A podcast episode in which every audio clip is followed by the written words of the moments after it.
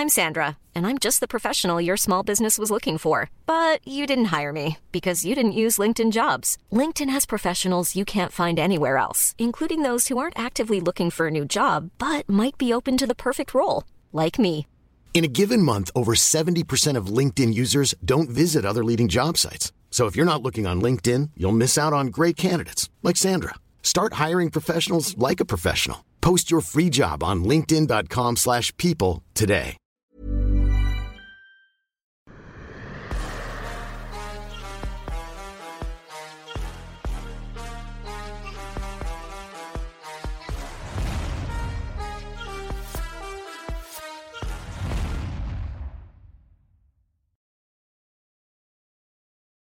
Bonjour à toutes et à tous, bienvenue dans King and the G. Le King est prêt. Bonjour le King. Salut G, comment vas-tu? Bah ça va super bien parce que pff, ce week-end on a eu un événement UFC 261. D'ailleurs la semaine prochaine le King aura son tout nouveau micro. Vous n'êtes pas prêt. Donc on a eu un UFC 261. Oh que des finishes sur la main card complètement fou. Bon bah là on rentre directement dans le vif du sujet. On va peut-être commencer avec le Coco Main Event finalement. Donc Valentina Shevchenko qui a un peu plus assis sa domination sur la catégorie flyweight. Et de quelle manière? Parce que je pense que même toi, on ne pouvait pas s'attendre à ça de sa part. Non, non, je je, je, euh, je ne m'attendais pas à une telle... Enfin, surtout que je souhaitais qu'elle ne domine pas comme ça. Parce que j'ai une, une véritable relation d'amitié avec euh, Jessica Andrade. Euh, et, donc, du coup, j'espérais qu'elle fasse une surprise comme elle nous a fait lors de son combat euh, face à Rose Namajunas. Malheureusement, ça n'a pas été le cas. Et, mais sinon, je n'ai pas été si surpris. Hein. C'est-à-dire que, est-ce que tu connais quelqu'un que la, championne Valentina Shevchenko n'est pas amenée au sol de toutes les façons. Elle finit mm -hmm. toujours par amener au sol. Tu vois. Même quand elle s'est fait dominer par Amanda Nunes, il y a toujours des phases où elle est solide en lutte. Elle a un physique incroyable pour son poids de corps. Donc, du coup, euh, c'était assez impressionnant. Contrôle en crucifix, finalisation. Donc, voilà, rien à dire. Euh, elle s'inscrit euh, sur les, les, les, personnes, les meilleures combattantes du monde, quoi, c'est sûr. Ça se joue, mais elle s'inscrit vraiment sur des noms, euh, euh sur des noms très impressionnants. Ça, il faudrait qu'il y ait un match, à un moment donné, un rematch, à un moment donné, je ne sais pas quand est-ce que ça va arriver.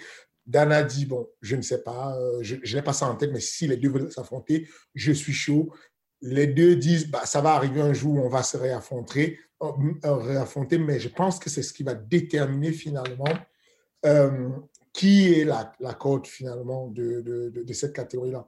En sachant que, sincèrement, le Common Event m'a bousculé. Alors, alors, on va y venir au Common Event, mais juste avant le Common Event, moi je voulais justement avoir ton point de vue de promoteur, bien évidemment. Parce que c'est vrai que c'est assez surprenant de voir Dana White qui dit non, je suis pas chaud chaud pour un Valentina Shevchenko, Amanda Nunes 3. Alors pourtant, aujourd'hui, on a l'impression que c'est tout ce qui reste. Euh, parce qu'en termes de négociations, c'est bien. De, c'est bien quand la, stratégie de, fuis-moi et je te suis de d'habitude, quoi. C'est la même stratégie de dire, bon, je c'est pas pressé, je n'ai pas ça en tête tout de suite. Si les deux veulent, je peux les aider, je peux les arranger. Du coup, ne venez pas me demander un gros billet. Je peux vous aider si vous voulez.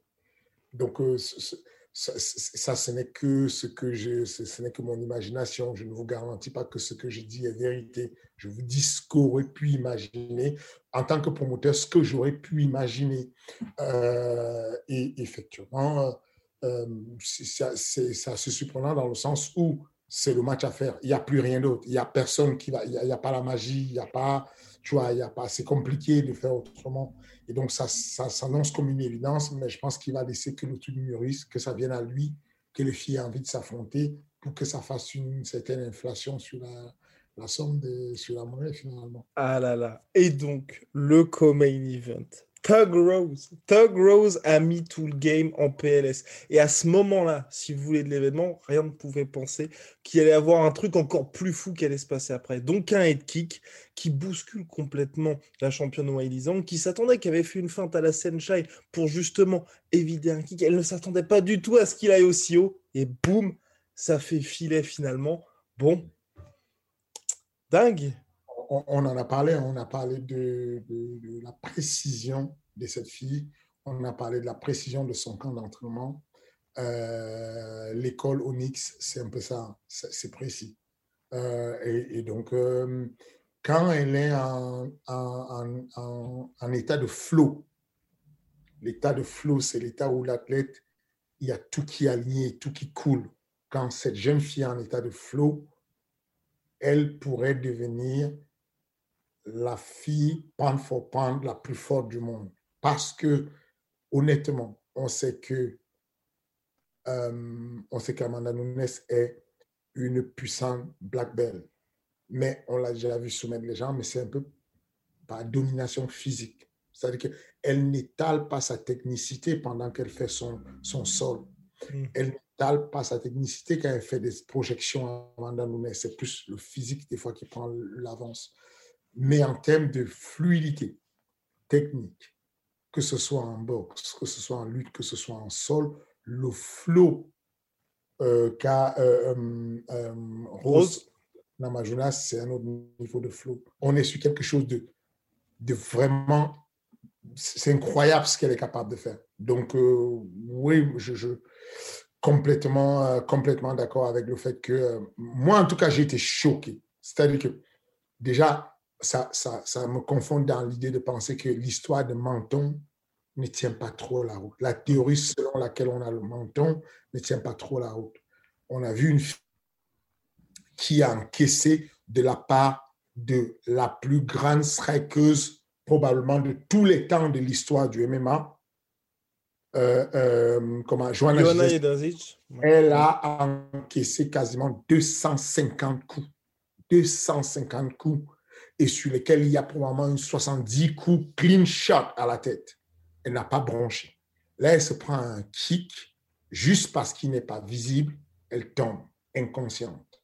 Ça prouve juste que, comme je vous disais l'autre fois, l'idée en fait de j'ai le menton, je n'ai pas le menton, ne me parle pas beaucoup. Scientifiquement, ça n'a pas beaucoup d'actions de, de, de, de, comment de, documentation concrète. Il n'y a pas il n'y a pas vraiment de la littérature parlant du menton et de l'efficacité du menton.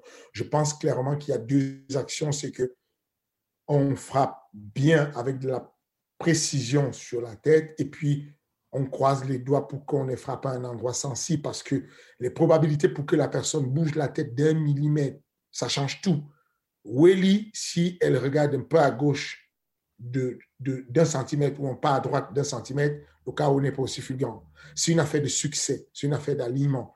Voilà. Et il y a des personnes qui ont un certain nombre de succès pendant longtemps et, et, et pour le coup, c'était juste magique. Parce que aussi, ce qui est appréciable, c'est que même si on est d'accord que Rostov est instable psychologiquement, elle est quand même très dangereuse quand elle est en état de stabilité, quand elle est en flou. Et c'est là où Pat Barry joue un rôle incroyable dans sa carrière.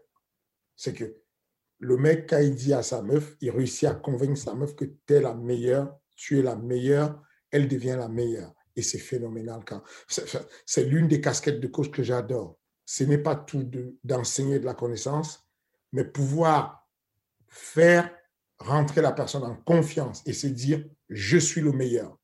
Cet état de flow-là, ce moment-là où tu réussis à convaincre ton athlète qu'il est le meilleur, c'est juste phénoménal. J'adore. Oh là là, donc en tout cas, cette performance de Tegrose magnifique. Pour la suite, toi, est-ce que tu as envie de revoir justement un rematch immédiat? Plaidé bien évidemment par Wiley ou alors tu as envie de voir un autre combat, sachant que Johanna aussi, lui, euh, elle aussi, a demandé un retour, mais c'est vrai qu'elle a déjà deux défaites contre Rose, donc compliqué. Moi, il n'y a pas de, match retour immédiat possible. Dans le sens où on dit qu'il y a un match quand il y a eu match. Il y a eu match retour immédiat quand il y a eu match. Il n'y a pas eu match. Clean shot, knockout, hardcore. Il n'y a rien à faire. C'est fini, tu es tombé ou oublié. On ne peut pas discuter. C'est clean. Euh, le match va revenir plus tard. Je pense qu'il y a deux personnes qui sont bien classées aujourd'hui. OK. Euh, qui sont euh, d'un côté Joanna et de l'autre côté Ouelezan. Il est temps que les deux s'affrontent. Parce que, en réalité, Joanna a déjà fait, a déjà perdu contre les, deux euh, des autres pôles et elle a déjà perdu de manière. Euh, elle a déjà combattu contre les deux et elle a déjà fait des, gros matchs avec les deux. Donc, au bout d'un moment, vous voulez qu'elle revienne avec Welly, qu'elle affronte Welly et qu'on sache la, la vainqueur de ce match va passer. Et encore, ça, c'est parce que l'une des filles qui est la plus sous-estimée dans la caté n'est pas là. Devine qui? Alors, vas-y. Non, je, n'ai pas de nom. Je n'ai pas de nom. Tatiana Suarez. Ah oui, oui, c'est vrai. C'est vrai qu'elle est blessée pour un petit moment. Elle est blessée pour, je crois, au genou, c'est ça hein? Oui, Tatiana Suarez, c'est littéralement un bordel. Mais les gens ne se rendent pas compte. C'est l'une des meilleures luttes de l'UFC. Cette mhm. fille est champion du monde en 2008. Je crois que c'était à Tokyo, au Japon au Japon, champion du monde en 2010 en lutte, euh, je crois que c'était en Russie. Elle a loupé les Jeux olympiques parce qu'elle a vaincu le cancer de la thyroïde. C'est un bordel, cette jeune fille. Elle est à 8-0. Elle a fait deux combats amateurs avant, donc elle est à 10-0 dans sa vie. Et si on ajoute les deux combats du TUF, elle est à 12-0. Elle n'a jamais perdu de sa vie. Elle a 8-0 à l'UFC. Elle a une lutte incroyable. Elle évolue à mort en boxe. Elle est sortie du ranking parce qu'elle est blessée depuis quelque temps, mais je te promets, c'est cette fille-là qui aurait pu être la challenger numéro un, à mon avis, tout de suite. Parce mais elle était partie, hein. elle était partie lors de son dernier combat, ouais, il la poussait vraiment. C'est ça. Et donc, euh, j'attends impatiemment son retour. Mais en tout cas, en attendant son retour, je pense qu'il devrait avoir un match entre Welly et, la championne euh, Joanna et puis voir ce que ça donne pour déterminer bien évidemment la prochaine challenge. Bien, maintenant on va passer au main event. Paul, oh donc à ce moment-là, il est environ 6h30 du matin. Fernand, vous l'avez suivi sur les réseaux sociaux, il a tout vécu, il est passé par toutes ses émotions. Il y a eu la blessure terrible de Chris Weidman. On se dit, on a tout vu. Et là, il y a ce deuxième round, Jorge Masvidal, Kamaru Usman. Kamaru Ousmane qui met KO Jorge Masvidal pour le 50e combat de sa carrière. Fou, complètement fou, complètement fou. État de flow. Ah ouais? Ah, bah pour toi, tu, le mets aussi sur l'état de flow parce que c'est vrai qu'il y avait, y avait moins ce côté justement. Enfin, le combat, je donne le premier round à Kamaru Ousmane, mais le combat était disputé jusque-là. Le combat peut être disputé, mais je suis en état de flow. D'accord. Il part un grand match. État de flow veut dire je vois tout, je règle hmm. tout, je gère, je vois tout. tout, tout me paraît transparent. Il y a des combats comme ça où tu sens que le jeune est en état de flow. C'est-à-dire que je te prends le combat de Taylor Lapulus contre, euh, euh, euh, comment il s'appelle, Breno sur Ares.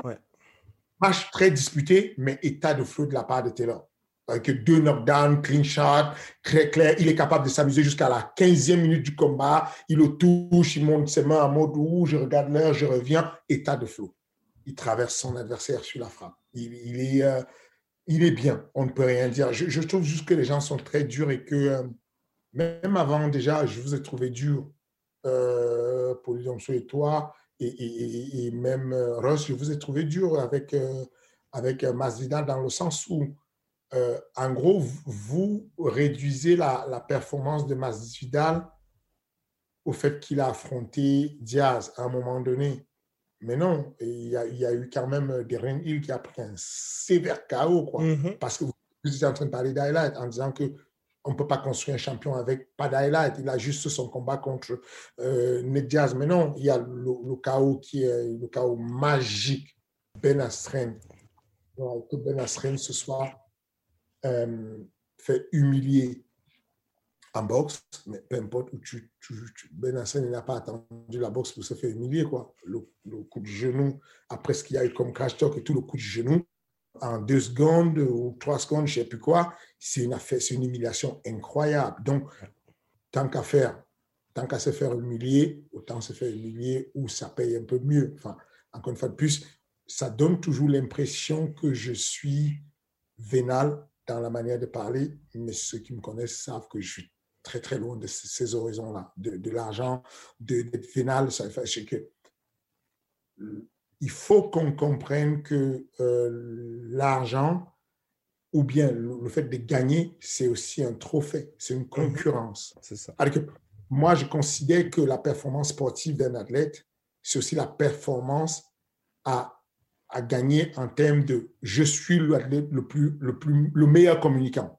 Mhm. Donc, on a une médaille sur la communication, on a une médaille sur, euh, sur, euh, sur la, la, la, performance sportive et on a aussi une médaille sur le compte en banque. C'est-à-dire que quand Forbes sort les classements des personnes qui ont gagné, ce n'est pas d'être juste vénal et voir juste l'argent. C'est-à-dire mhm. que je suis capable, avec mon management, d'engranger un certain nombre d'argent sur une petite période. Il ne faut pas voir ça seulement le côté vénal de la chose et se dire, ah, il parle de ce qu'il aime trop l'argent. Ce que je veux dire, c'est que si les valeurs, la valeur autre que l'argent en, en mode de numérisation était la tomate, moi, j'aimerais que mon athlète gagne le plus de tomates possible et, et qu'il ait la médaille de la tomate.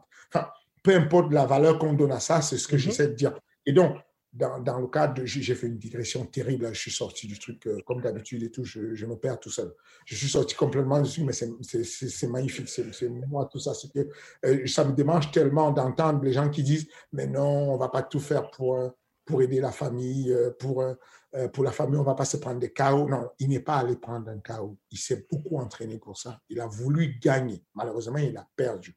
Et comme dans tous les combats, on a vu plein de gens se faire humilier. OK? Mhm. Est-ce qu'on va considérer que le chaos que euh, euh Stipe prend vis-à-vis de Francis, c'est une humiliation? Est-ce que Jason doit prendre la retraite parce qu'il s'est fait humilier? Non. C'est le risque du métier. Il n'y a, pas à avoir de ça, d'autant plus que tu vas dans un domaine qui n'est pas le tien. Bon.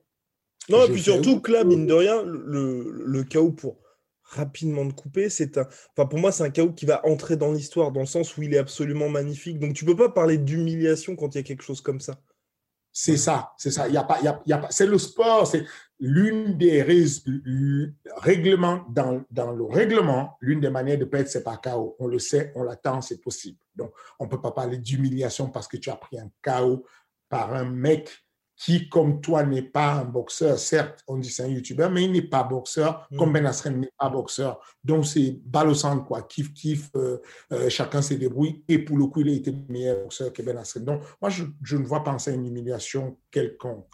Euh, pour revenir donc sur l'histoire de, de, de, de, de Kamaru Ousmane. Oh là là. Voilà, Ousmane Kamaru, c'est-à-dire que dans son cadre à lui, il a fait, enfin, il a mis KO l'un des meilleurs combattants de la planète. Et je disais juste que n'oublions pas qui est Masvidal. C'est pas parce qu'il a perdu qu'on l'aurait dû à bon le mec c'est un guignol, il est venu rigoler, il pensait à quoi? Non, non, non. Enfin, Darren Till, il y a encore quelques mois, on le voyait comme le futur de la catégorie. Et, il a éteint complètement Darren Till sur un crochet. Euh, Ned Diaz, on sait c'est on n'a plus à prouver. Ce n'est pas le mec qui perd au premier ou au deuxième round. Enfin, on ne lui fait pas n'importe quoi, mais jazz, tu vois.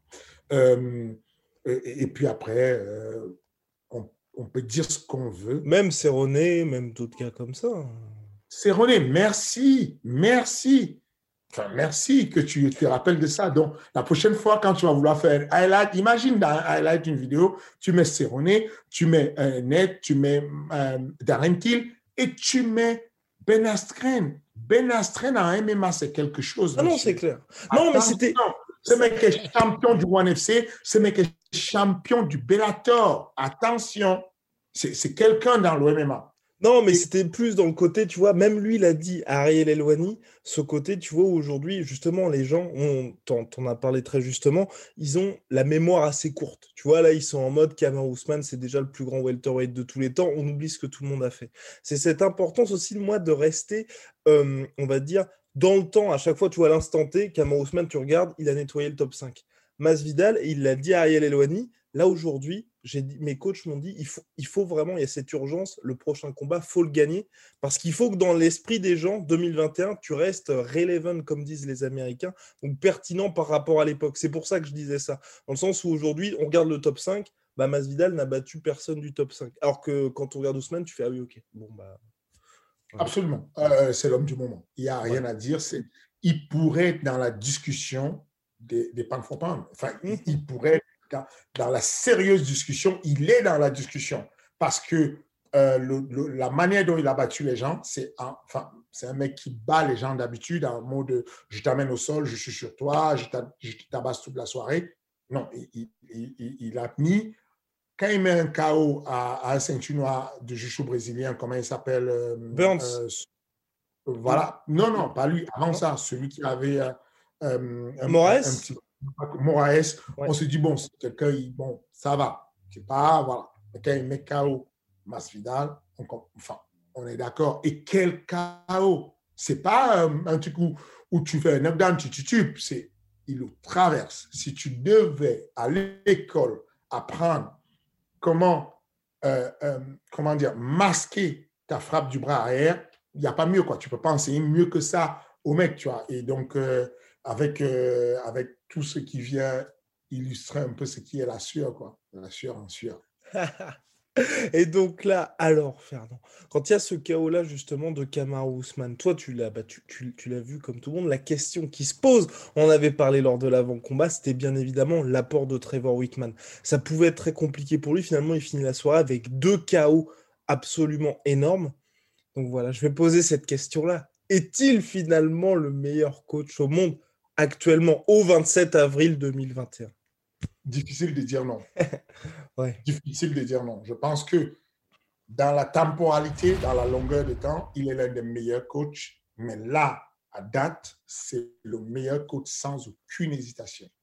Je ne suis pas sûr que dans l'histoire du MMA, on ait eu un coach qui soit... Il y a eu beaucoup de victoires ce soir-là. Il y a eu des victoires sans ceinture il y a des athlètes qui ont gagné des victoires avec ceinture.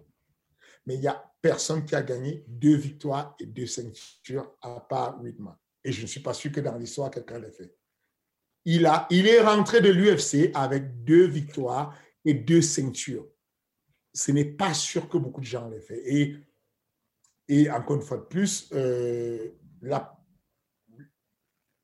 je lui concède les déplacements je lui concède l'approche du combat. Il a une précision, il aime beaucoup checker le combat. Ça démarre, ses conseils sont ceux-ci. Prends l'information du diable, prends la vitesse du diable, prends l'information de la, la distance du diable. Ensuite, va frapper le gars à un espace où il ne s'attend pas. Ne tape pas sur la tête tout de suite. Tape sur le pec. Va taper sous les selles du bras qui est tendu et ensuite, éventuellement, tu vas passer au-dessus et tu vas pouvoir le knock peut-être. Il a une approche très méthodique de de, de, ça va se toucher. Et ces combats sont souvent gagnés de cette manière-là à peu près. Donc, du coup, je rajoute l'approche de mettre l'athlète en état de flow. Enseigner, c'est une chose. Savoir quoi faire pour être champion, c'est une chose d'abord. Ensuite, savoir comment transmettre ce qu'on doit, donc faire la didactique, la, méthode qu'on va donner pour enseigner, c'est autre chose. Ensuite, faire croire et faire comprendre à l'athlète qui sera le meilleur ce soir-là, c'est toute une autre chose. Hmm. Cette chose-là, je la gratifie complètement à Trevor quand il s'agit d'Ousmane et je donne quasiment un tiers de ça à Trevor sur ce qui est de Rose Namajunas et je laisse 70% à Pat Berry. Hmm. Parce que euh, cette relation que Pat Berry, avec, qui, est, qui est un excellent combattant, hein, c'est-à-dire qu'il n'a que 15 combats en MMA avec un palmarès très mitigé euh, de, de 8-7, mais son expérience sur le MMA est terrible, Pat Berry. Son expérience sur le kickboxing avant ça, terrible. Et il a une approche et euh, l'aspect psychologique dans leur couple est vraiment à observer, à regarder, c'est un phénomène. Il n'y a pas beaucoup de personnes qui sont capables de gagner la ceinture deux fois vis-à-vis de deux personnes différentes en un, si, en un laps de temps si court. Mhm. Peut-être expliqué, il a perdu contre Matsera, il est revenu aussi vite. Peu de personnes reviennent aussi vite. Et euh, malgré tous ces questionnements, malgré la dépression, il faut capter ce qu'est une dépression. Hein. C'est-à-dire que dans la vie normale de tous les jours déjà, une dépression, c'est un problème. Mais dans un sport où il faut de la précision, il faut de la ténacité, de, l'abnégation, il faut de la dureté au mal, euh, aller être, euh, aller remonter la pente d'une dépression, c'est très compliqué. Et, donc, euh, oui, je pense que indiscutablement, Trevor Whitman est à date le meilleur entraîneur sur la planète MMA. Boum. Et, et donc, alors Fernand, je vais te poser quelques questions par rapport à ça, bien évidemment. Trevor Whitman, il a fait quelque chose où, c'est peut-être de la com, parce que c'est vrai que je ne suis pas, euh, bah, même si je connais quelques gyms, j'ai la chance d'aller régulièrement à MMA Factory, et il a fait quelque chose, tu vois, il est passé d'une structure plus globale où il avait plein d'athlètes, ensuite il s'est concentré sur Onyx, et aujourd'hui, il n'en a plus que quelques-uns finalement des athlètes qui peut vraiment, je ne vais pas dire modeler à sa guise, mais tu vois, par rapport au coach dit classique où justement tu as énormément d'athlètes, lui, il en a peut-être peut-être 5 grands max. Est-ce que ça, toi, c'est quelque chose que, un, tu fais, ou deux, que d'autres coachs font, ou c'est vraiment quelque chose que lui a en particulier, et c'est un truc où toi, tu te dis, c'est vrai que ça pourrait être pas mal d'être comme ça. Genre au point où tu en es de te dire, je n'en prends plus que trois exclusivement. C'est ce que je fais de manière différente. Euh il fut un temps où j'entraînais tout le monde à la salle, tous les compétiteurs. Euh, et, techniquement parlant, ce n'est plus possible. C'est-à-dire qu'en termes de temps, le temps est incompressible dans l'entraînement et je ne peux pas faire mieux que ça. Et donc, on, a, je le dis encore sans arrêt, j'ai d'excellents coachs Je suis très bien entouré. Je suis entouré, des 10, que des 10. Vraiment, des mecs top, top, qui sont, à mon avis, sincèrement meilleur coach que moi. J'ai une vingtaine de coachs qui travaillent avec moi en MMA Factory et je suis quasiment sûr qu'il y a une douzaine qui sont meilleurs que moi. Vraiment, c'est sans publicité, je suis sérieux. Euh, mais il se trouve que quand tu es le head coach, tu as cette aura et tu as cette lecture-là qui fait que tu es beaucoup sollicité. Tu as deux choix possibles. Ou tu fais comme il a fait. Tu sors de ce club-là et tu vas te positionner en mode j'ai un nouveau club où je prends 10 mecs et je ne m'occupe que des 10 mecs. Point barre. Je ne peux pas faire autrement. Ou alors, tu as un club où les gens commencent à comprendre le fonctionnement de l'écosystème, sont intelligents et sont capables de comprendre que on a une affiche où on a, où on a les dates de combat. Quand il y a les dates de combat, le head coach va s'occuper de l'élite si tu veux être géré par le head coach, tu vas passer à l'élite rapidement. Et quand tu as l'élite, tu vas prendre la place et tu auras ton heure avec le head coach. Entre-temps, tu as d'autres coachs. C'est ce qu'on fait. C'est-à-dire que euh, tu as d'autres coachs qui sont très bons coachs. Quand Mehdi Ben Lagda prépare un combat, quand euh, Sami Faye, quand euh, je, peux citer n'importe quel nom, ils ont du vrai coaching à côté, des personnes qui sont là, qui sont dédiées, qui accompagnent, qui aident, qui vont coacher. Je vais aider, Benjamin et moi, on va aider sur le game plan général. On a signé avec un management, donc on, sort un game, il sort un game plan, je sors un game plan. Les autres coachs de la salle proposent le game plan. On arrive à la conclusion globale du game plan. Donc, j'ai mis un peu dessus. Je vais prendre euh, Mehdi ou Samir ou euh, une ou deux fois au pas d'os, en présence du coach, du, coach qui est le principal coach. Moi, je deviens l'assistant coach. Donc, je suis l'assistant de Tonton, je suis l'assistant de, de, je sais pas moi, de, n'importe quel autre coach à la salle. Et, et, euh, et je moi si j'étais là le jour du combat et si je faisais tout. Il capte ce que je veux, on se met d'accord en, collaboration, en cohésion avec la tête, et ensuite je laisse faire. Parce que je ne peux pas mettre tout mon temps dessus. Hmm. Par contre, les athlètes d'élite qui sont des athlètes de l'UFC ou qui sont sur la porte de l'UFC, contender série, je vais les prendre de A à Z. Euh, le management, l'entraînement, la préparation physique, elle est supervisée par moi, supervisée, mais donnée à un préparateur physique.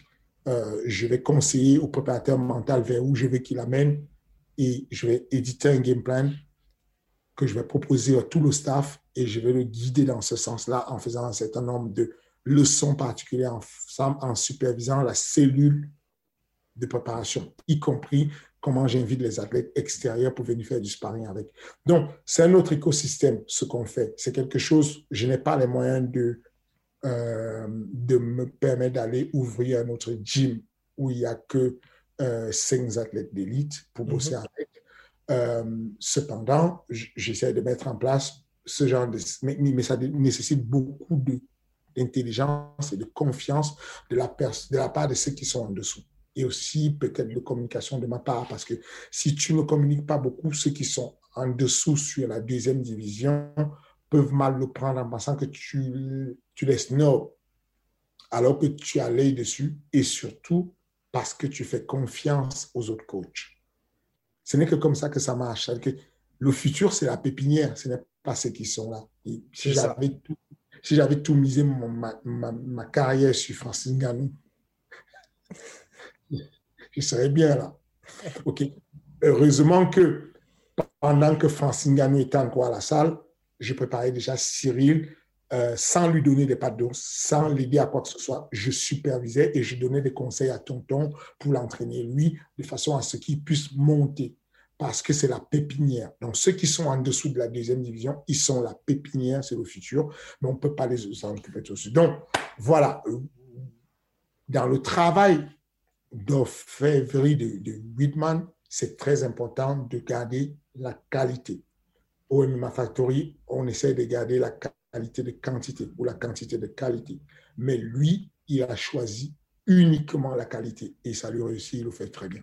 Et il a deux athlètes justement qu'il a pris dès les débuts comme toi ce que tu fais où vraiment tu, on va dire, tu arrives à modeler ces athlètes à la perfection du début à la fin. Donc c'est Rose et Justin Gagey. Moi j'ai une question un petit peu, voilà, peu, de curiosité.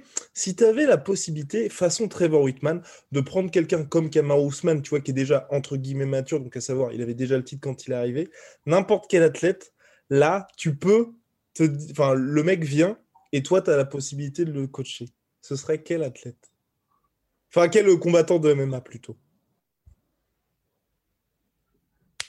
Euh, si j'avais l'opportunité de prendre ce serait simplement des athlètes déjà avec lesquels je me suis entendu. Je suis, persuadé, je, suis persuadé que la cohésion entre euh, l'entraîneur et l'entraîné est, des fois même plus importante que la connaissance et la... Enfin, je suis persuadé qu'il y a une grande partie de cohésion. Et donc, du coup, je peux parler que de la des cohésions que j'ai eues souvent. Si c'est des personnes que je ne connais pas, j'aurais pris Kevin Holland. Ok. Je suis, je suis sûr. Je bon, je suis sûr. je vais réviser ce que j'ai dit. Je suis presque sûr que si j'ai un adepte comme Kevin Holland, j'en fais un champion. je suis sûr. Parce que, OK. Maintenant, des athlètes que je, ne coach, que je coach, mais que je n'ai pas eu le temps de faire une extension de mon coaching dessus, Wilson Reyes, mm-hmm. l'ancien contender de, la ceinture en flyweight UFC. C'est un ami aujourd'hui, euh, managé par le Management Factory, mais c'est un ami avant tout. À chaque fois que j'allais à Las Vegas, il me sollicitait en avance. Il fait partie des combattants de l'UFC. Quand il savait que j'allais à Vegas, m'envoyait un texte en disant Coach, on sait que tu viens à Vegas, est-ce que tu peux nous prendre un coup particulier? Ne t'inquiète pas, je paye tes séances et tout. Machin truc. Et, et et j'ai eu une belle accroche avec lui. Euh, et, et, je pense que lui aussi, il pense la même chose en disant si j'avais pu, Paris c'est très cher, si j'avais pu m'installer à Paris, ça aurait été bien. Véronica Macedo. sa carrière est tellement pas ce qu'elle reflète et ce qu'elle est capable de faire. C'est tellement à mille lieues de ce qu'elle est capable de faire. Les gens ne se rendent pas compte dans quelles conditions elle va combattre. Elle va toujours combattre ultra mal préparée, avec un orteil cassé, avec une côte cassée. Enfin, c'est toujours un massacre à sa carrière qu'elle fait. Un massacre parce que... Euh... I'm Sandra, and I'm just the professional your small business was looking for. But you didn't hire me because you didn't use LinkedIn jobs. LinkedIn has professionals you can't find anywhere else, including those who aren't actively looking for a new job, but might be open to the perfect role, like me. In a given month, over 70% of LinkedIn users don't visit other leading job sites. So if you're not looking on LinkedIn, you'll miss out on great candidates like Sandra. Start hiring professionals like a professional. Post your free job on linkedin.com/people today. Elle va de pays en pays. Elle vient à peine d'avoir son passeport du Portugal. Mais sinon, elle n'avait pas de passeport. Elle avait le passeport du Venezuela qui lui permet pas de rester en France. Elle faisait des navettes entre entrer en France, ressortir, aller en Hollande, entrer en France, ressortir, aller. Donc, elle vit dans une espèce de, de, de, de, caravane où elle roule avec son père dans le Tour d'Europe pour venir s'entraîner de temps en temps à MMA Factory. Et je suis persuadé que Véronica Macedo, posée au calme et de préparation, elle peut être vraiment une dangereuse euh, euh, adversaire pour n'importe qui dans le flyweight euh, à, l'UFC. Et puis, un autre que je considère comme un gâchis, Yon là-bas. Qui revient d'ailleurs ce week-end. Voilà, qui revient ce week-end. il y a des défaites dans sa carrière qu'il n'aurait pas dû avoir. C'est un vrai phénomène. Mais qui ne reflète pas ce qu'il est parce qu'il est il n'y a rien de plus turbulent que l'environnement autour de l'athlète. Yon là-bas a un style de vie moldave. Mais il est perdu entre vivre aux États-Unis, vivre le rêve américain à Vegas, vivre ce qui se passe ici. Il est perdu entre les coachs à gauche, à droite. Il a tous les camps d'entraînement, il y a un nouveau coach qui rentre, qui sort. Il est un peu perdu dans son truc. Et, ce sont des athlètes qui ne pas. Euh, voilà. Donc, ça, ce sont, je viens de citer les athlètes que je connais, avec lesquels je pense qu'il y aurait pu avoir quelque chose de, de différents. À ça, je rajouterais, euh, comment il s'appelle, le, euh, le, euh, le Rentré. D'accord. OK. Ce, ce, sont vraiment des personnes qui ont un grand potentiel que j'ai eu la chance d'entraîner. Euh, mais qui, à cause du le fait que Paris, vraiment, le, le, point commun de toutes ces personnes, c'est Paris est trop cher. Je, je, j'adore. Est-ce que tu peux me donner des conseils? Mais, Paris, je ne peux pas y rester, je ne peux pas y vivre, quoi. C'est trop cher. Donc, euh, je, suis des personnes, je pense que j'aurais pu changer la trajectoire de la carrière dans, tous les cas. Oh là là, quel dommage. Enfin bref, cela dit, hein, pour Halil Roundtree et même Véronique Masseo, ils sont toujours à l'UFC. On sait, il ne faut jamais dire jamais. Bien maintenant, on va passer parenthèse UFC, enfin parenthèse UFC fermée, non. Dernier point sur l'UFC, Dana White en a un petit peu parlé. Donc trois champions, là c'est confirmé, trois champions africains à l'UFC. Un UFC Africa qui est ciblé pour 2022. Toi qui connais bien, bien évidemment l'Afrique, tu as organisé le premier AS au Sénégal. Est-ce que c'est réel? Est-ce que c'est un petit coup de com' de la part de Dana White? Ou au contraire, est-ce que là ça commence? Enfin, on, peut commencer à l'imaginer tout ça. Non, je pense que c'est réel. Je pense que ça fait déjà, euh, on en parle depuis euh, quatre ans déjà. On en mhm. parle déjà euh, d'une volonté d'activer en Afrique des choses et tout. Non, je, pense qu'on est vraiment sur quelque chose de réel. Ça va se passer. C'est quasiment certain, ça va se passer. maintenant, où? Je ne sais pas. Je dirais probablement l'Afrique du Sud. contrairement à ce qu'on pense. C'est-à-dire que ça pourrait avoir lieu au Cameroun parce que les Camerounais sont, ont un certain engouement la Fédération du Cameroun de MMA marche beaucoup avec euh, Guy Olomo, que je salue, le président de, de, de, de l'entité camerounaise de MMA. Euh, euh, c'est une, entité, c'est une, fédération très jeune que j'aide beaucoup. Je les aide notamment pour leur prochain événement. Je suis le parrain de, leur organisation des événements et je suis également une espèce de tuteur des entraîneurs nationaux de l'équipe. Fait mensuellement une réunion sur laquelle je donne mon point de vue sur, et mon analyse sur ce qui m'envoie comme document à analyser sur les programmations de formation et d'entraînement au Cameroun. Euh, le Nigeria aussi, grosse population, c'est l'un des pays les plus voilà, populaires au, monde, euh, avec une grosse euh, densité. Donc, je pense qu'un un événement là-bas, ça pourrait être bien. cependant, la réalité économique qui est encore là, c'est que le pays qui a le plus développé l'OMMA et éduqué sa population à fréquenter les salles de MMA, c'est l'Afrique du Sud avec l'UFC. Donc, il est fort possible que ce soit vers là-bas que ça se dirige. Ça pourrait être le Maroc. Hein. Mhm. Euh, il y a les frères Zaïta. Euh, il, y a eu, un Brave aussi qui est venu là-bas. là-bas. Mais ce n'est pas comme, euh, je ne sais pas, je crois qu'ils sont à 27 événements de DFC en Afrique du Sud, je ne sais pas exactement, mais c'est une longue éducation à faire, une longue mentalité à faire avec, euh, avec les casinos en, Afrique du Sud et, je pense qu'ils sont les plus prêts pour recevoir un UFC. Ouais, et puis globalement, c'est vrai que l'Afrique du Sud, avec la Coupe du Monde de la FIFA et régulièrement la NBA qui vient là-bas, ils ont aussi cette habitude de travailler avec les grosses multinationales américaines aussi. Tout est la boucle boucle. Eh bien, formidable. Maintenant, dernier point sur le PFL. Donc, ça y est, le PFL qui revenait avec un diffuseur en France, RMC. Une soirée pleine d'upsets pour l'organisation et le PFL qui a d'énormes ambitions. Je reçois les communiqués de presse. À chaque fois, ils s'établissent vraiment comme les numéros 2 du MMA sur la planète, bien évidemment numéro 2, juste derrière l'UFC. Mais aujourd'hui, la question, c'est est-ce que, au-delà de s'autoproclamer numéro 2, un peu comme le One FC qui s'autoprogramme numéro 1 en MMA. Est-ce que c'est une vraie alternative à l'UFC Est-ce que pour toi, Fernand, qui est en contact avec plein d'organisations, aujourd'hui, le PFL, ils sont bien juste derrière l'UFC et devant le Bellator? Je rappelle aussi, aux États-Unis, ils sont diffusés sur ESPN, ce qui n'est pas un petit détail. C'est compliqué de déterminer. C'est multifactoriel déterminer qui est grand. Il faut, faut rappeler que c'est très neuf finalement. C'est très récent, le, c'est en 2018, ça fait trois ans le PFL, c'est-à-dire que c'est là, ah, ça a été créé en 2012, ça s'appelait WOSF, et ensuite c'est devenu PFL. Euh, c'est difficile de. Le président, c'est faux. Euh, Monsieur Murray étant euh, celui qui est l'exécutif. et, voilà. mais en tout cas, ils apportent quelque chose de nouveau c'est cette histoire des championnats où on a une ligue assez carrée, avec des dates carrées, avec un, système de points. Alors, c'est ce système-là qui me plaît, moi, beaucoup. Ah, d'accord. En tant que sur on a eu, euh, on a fait face à une, problématique.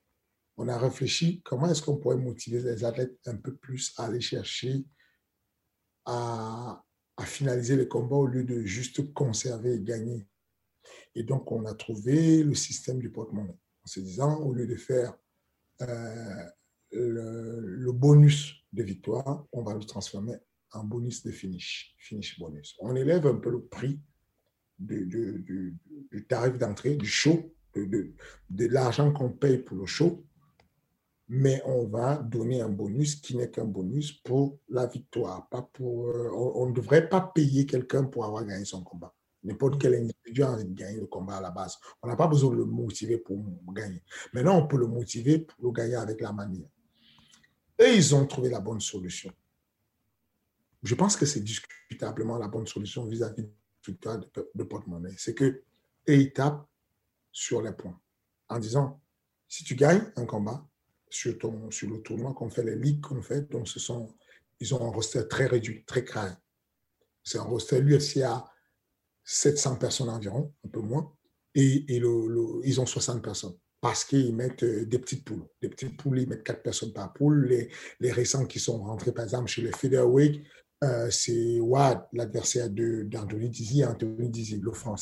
Ils sont rentrés récemment, inscrits récemment dans le roster. Euh, il y a Jason aussi, Walter, je crois, qui est rentré, Jason Poney, Mhm. Euh, ce sont des anciens du MMA Factory hein, que je connais bien, Jason Poney, euh, qui a combattu pendant longtemps pour le même Factory, et Anthony Dizzy, euh, qui a combattu pour le MMA Factory et qui a été managé par le manager. Je l'ai personnellement mis au Bellator, Anthony Dizzy à l'époque. Donc, il a une certaine expérience déjà et, et, tout ce qui va avec. Maintenant, ce que j'aime dans ce qu'ils font, c'est que il y a un tournoi, tu gagnes, tu as trois points. Si tu gagnes au premier round, par finalisation premier round, tu as trois points de plus. Si tu gagnes au deuxième round, tu as deux points. Si tu gagnes au troisième round, tu as un point de plus par finalisation. Mais si tu gagnes à la décision, tu n'as que trois points. Donc, tu te dis, si je vais vite et que je gagne, prenons le cas d'Anthony Dizzy, il vient de perdre un combat. Ouais. Donc, il n'a pas eu son, ses trois points. Il pourrait rattraper le coup, le prochain combat, en mettant une soumission au premier round, et il montera à six points et il viendra atteindre ses adversaires, ses concurrents qui, sont, qui ont pris un certain nombre de pointages. Et puis, voilà, si tu prends plus de risques, tu peux finir à six.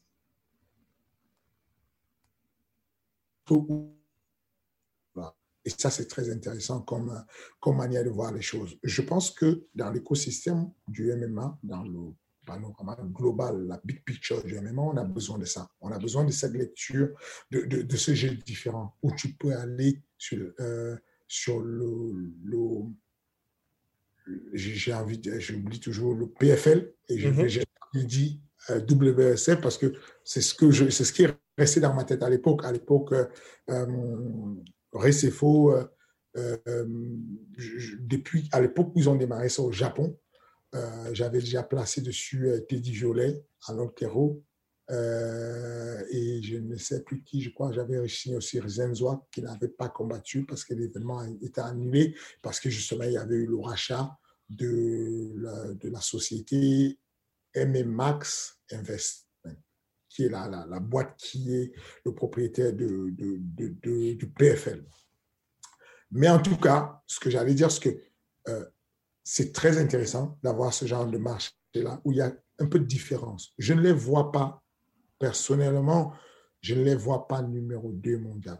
Hmm. Je, le nombre d'événements qu'a fait le Bellator, forcément les classes numéro 2 mondial. C'est-à-dire que Ares arrive, on fait un événement Ares. Le budget de l'événement Ares, 1 million 200. Euh, le budget de l'événement Kejoayor, euh, 200 000. Est-ce que tu peux dire que le Ares est, devant Kejoayor Non. Parce que le Kejoayor est installé, ils ont montré qu'ils ont, ils ont perduré. On n'a même pas encore fait le second événement. On ne peut pas encore se présenter comme étant numéro un, numéro deux. On est, on est, on est tout jeune, tout frais. Euh, et, alors que Bellator est là depuis très longtemps.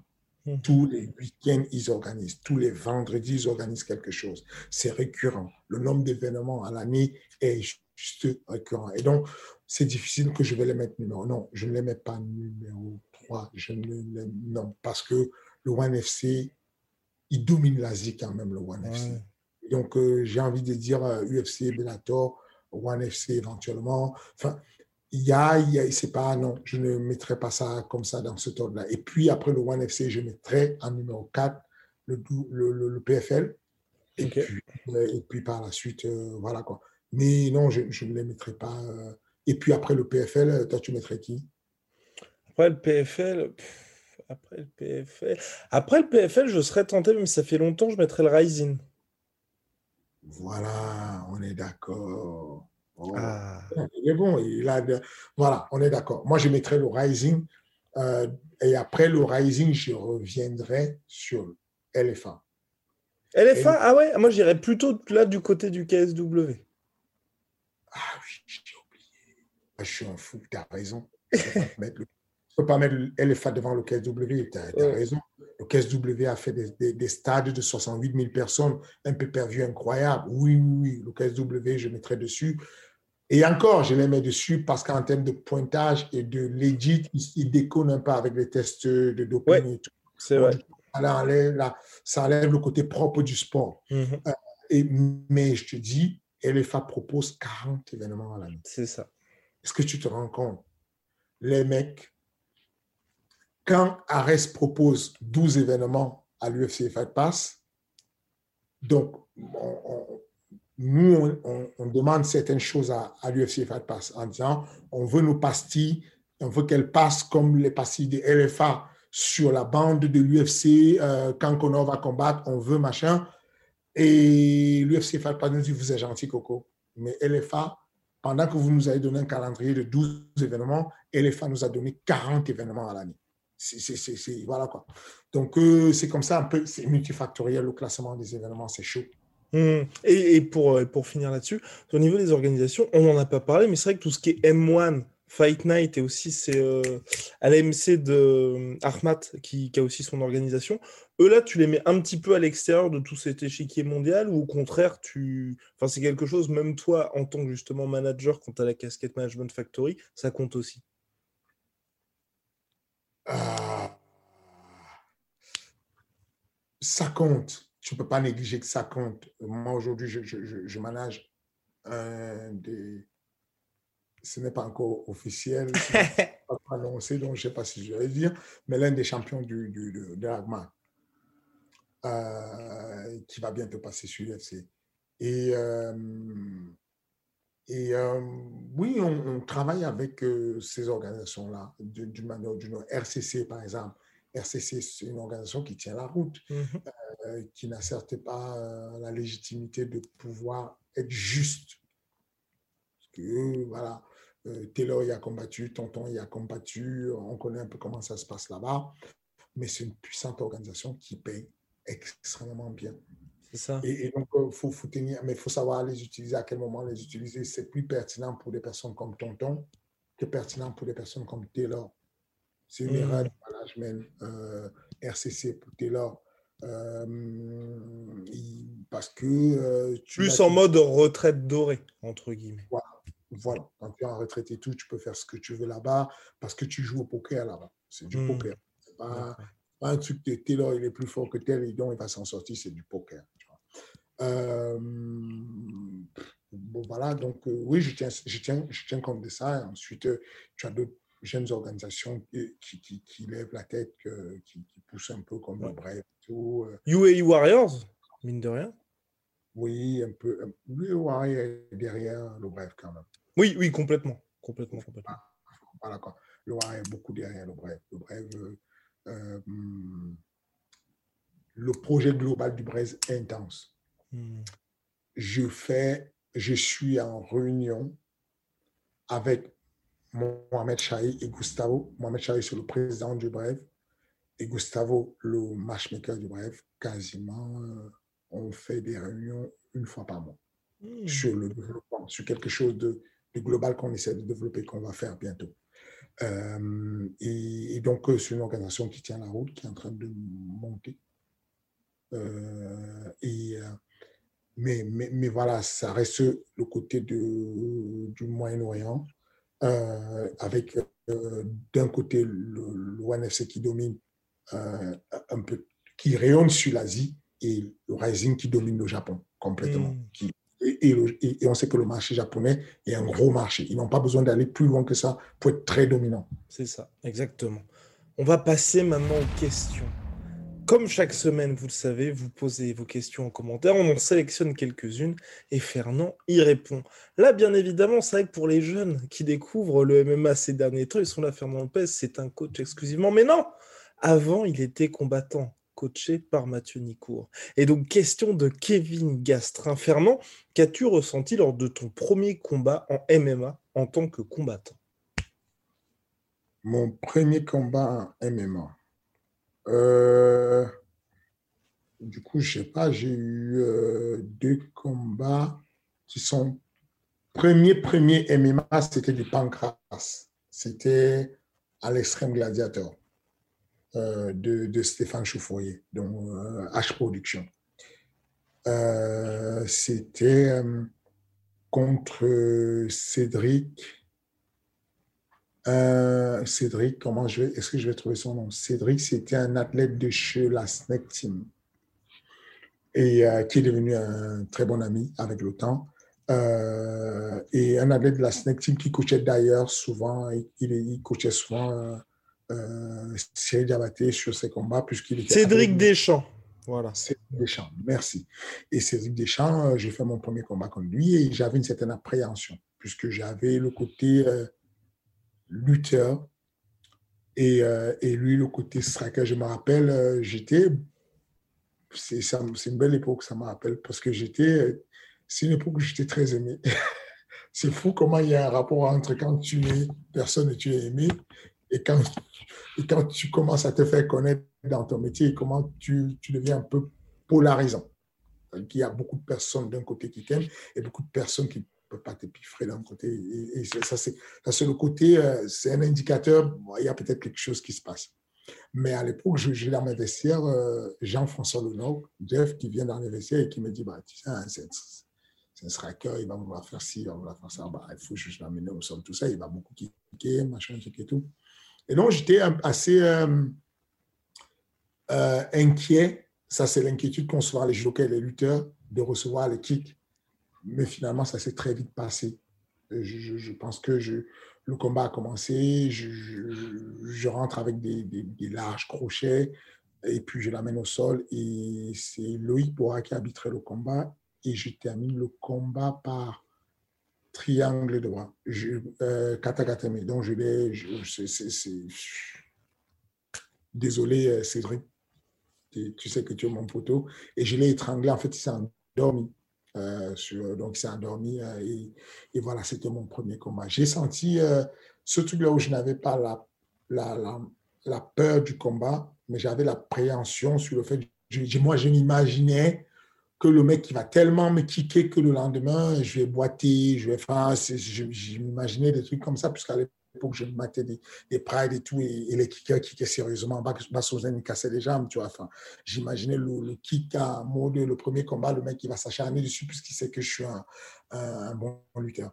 Et non, ça s'est passé comme ça. Et puis, il y a le deuxième combat de, de, de, que je considère pur MMA qui était plutôt en Allemagne contre un mec. Alors? Ça, je ne sais pas, c'est un mec qui est au 15W maintenant est-ce que c'est Ali Ilmaz Non, non, Ali Ilmaz, c'était pas lui. Alors, alors, alors que je regarde, que je retrouve tout ça. Oh là là. Ah bah, Ali Ilmaz, ça m'a pas, ça m'a pas, il m'a pas, c'est pas le combat qui m'a impressionné. Mhm. C'était un mec, vraiment, je trouve son nom, tu vas voir, c'est un mec qui a été sanctionné à un moment donné au Cage Warrior parce qu'il était entré avec la chanson de, de, de l'État islamique, un truc comme ça. Aziz Karaoglou. Oui. C'est ça, c'est ça. C'est ça. Et, et, et, et, ce mec qui est très expérimenté, il m'avait battu, n'est-ce pas, c'est ça? C'est ça, exactement.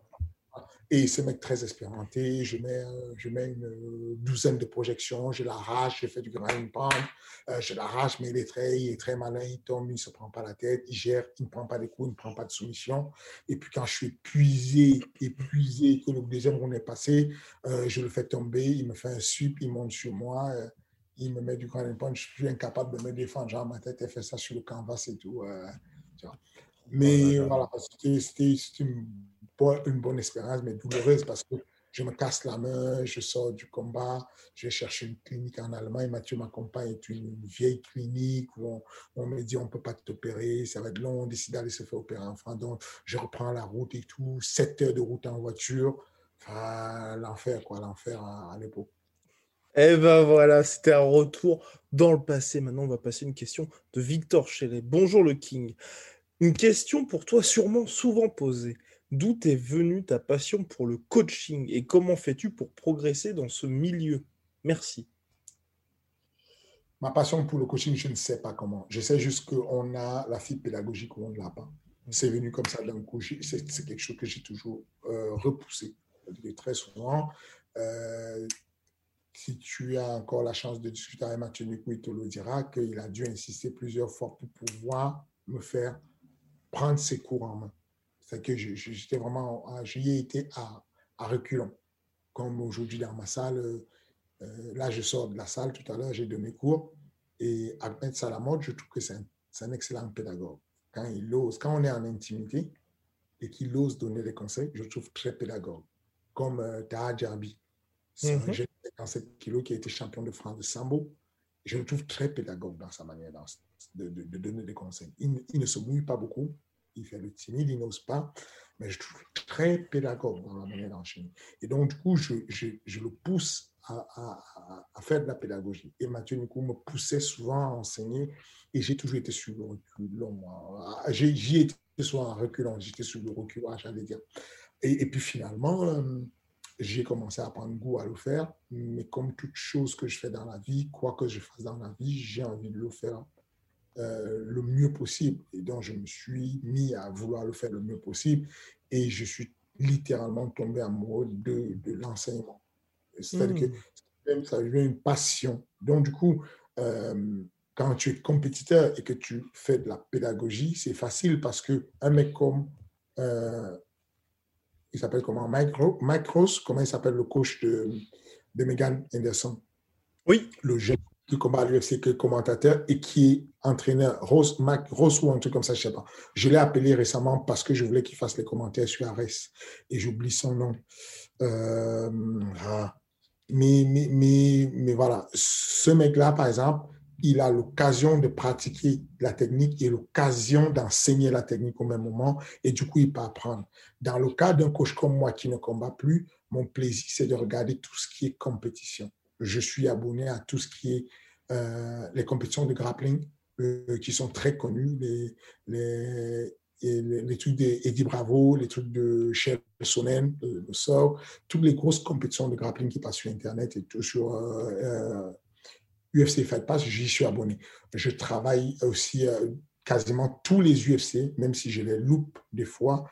Euh, je me fais un devoir de mater tous les UFC, tous les UFC, de façon à pouvoir avoir, et, d'ailleurs, euh, même tout, pour donner toutes les compétitions. Je Là, si tu me poses n'importe quelle question sur le PFL, j'ai tout regardé la dernière fois. Je ne commande pas sur tout, mais j'aime, bien regarder. Je, regarde euh, le bref, je m'abonne à tout. Je, parlais, je vous ai parlé de mon abonnement sur, sur euh, je suis abonné sur Feed, je suis abonné sur... Parce que c'est la seule manière qui me reste en fait d'apprendre. Et puis, je me cale sur les podcasts. Hmm. Autant j'invite les personnes qui nous écoutent à se caler et s'abonner chez nous. Donc, euh, profitez maintenant. Je fais même ma réclame avant la fin. Oh là là là là. Puisqu'il est question que vous demandiez souvent la réclame, je vous présente Monsieur Guillaume, qui est Monsieur Lassueur et qui vit du fait d'être sur Internet et YouTube. Qu'il puisse vivre, donnez-lui un clic. Abonnez-vous dessus. Voilà, la réclame, elle est faite. Ne me pose plus la question à la fin.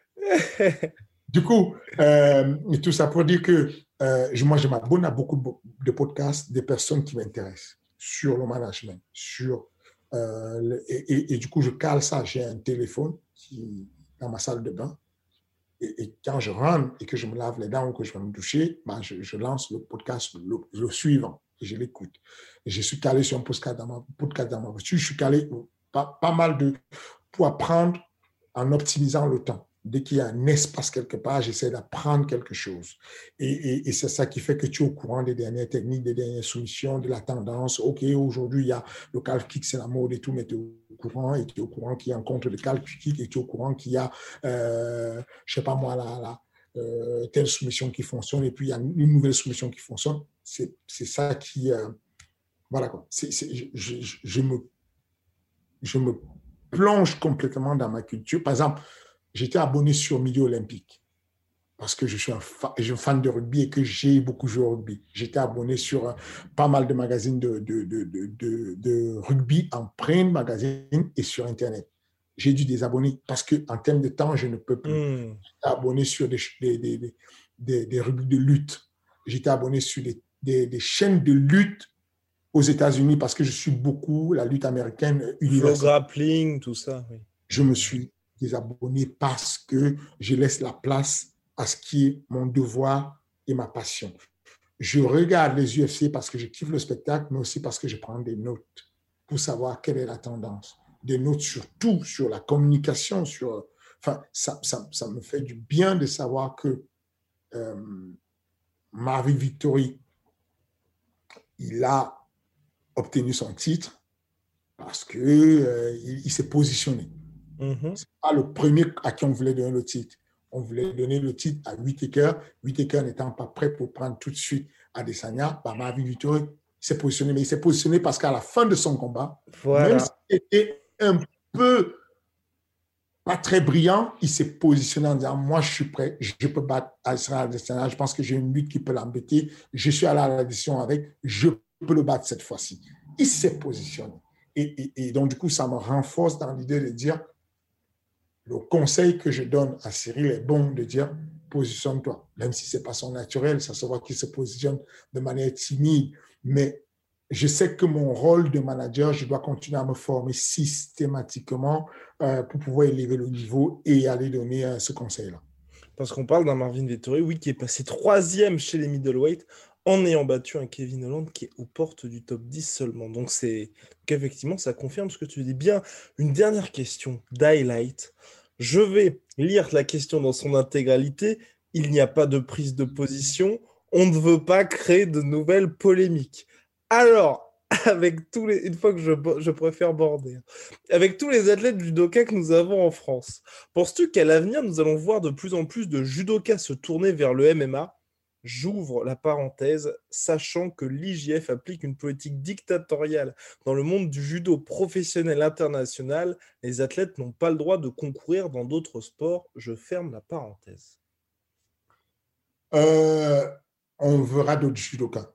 Je le vois déjà, je le sens que j'ai beaucoup de. J'ai une très grosse demande, au MMA Factory, de judokas de haut niveau qui veulent passer, qui veulent faire la transition pour être honnête avec vous, l'application et la méthodologie de, de protectionniste de, euh, de, la Fédération internationale de judo est arrangeante.